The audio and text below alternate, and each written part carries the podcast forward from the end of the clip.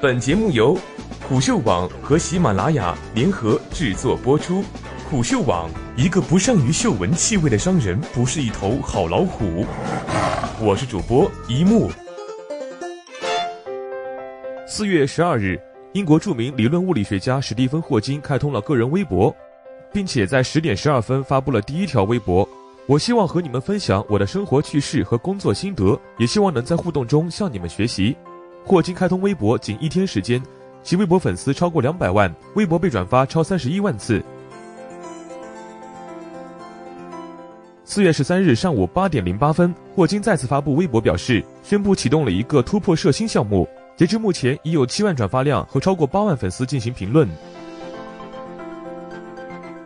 据观察者网报道，突破射星项目是霍金教授和互联网投资人尤里米尔纳共同宣布启动的一个新的一亿美元项目。数名世界顶级科学家和科技界实业家将合作开展一项人类史上前所未有的太空探索计划。该项目将开发飞行时速高达一亿六千万公里的无人太空探测器，目标是二十年内抵达离太阳系最近的星系并发回照片。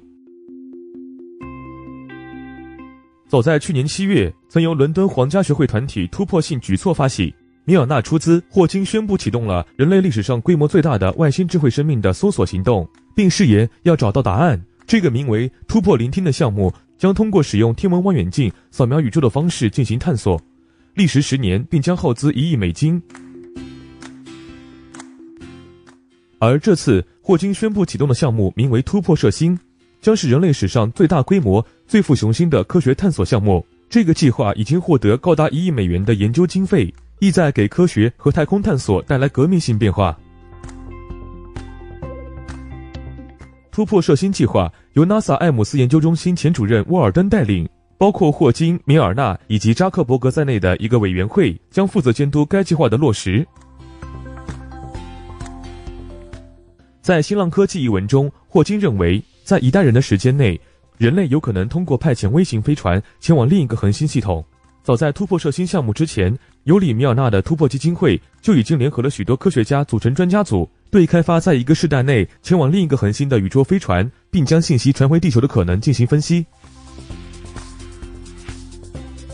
利用现有的技术来分析，距离地球最近的恒星系统位于四万亿公里之遥，也需要约三万年才能到达。但专家组认为，如果有再多一些技术和研究发展，人类有可能开发出将旅行时间缩短到三十年的星际飞船。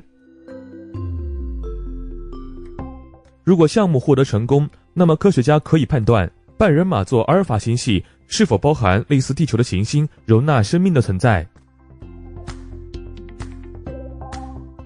专家指出，半人马座阿尔法星距离地球约四点三光年，要实现星际探索，还需要研发出一台纳米飞行器，一台质量为克级的自动化太空探测器。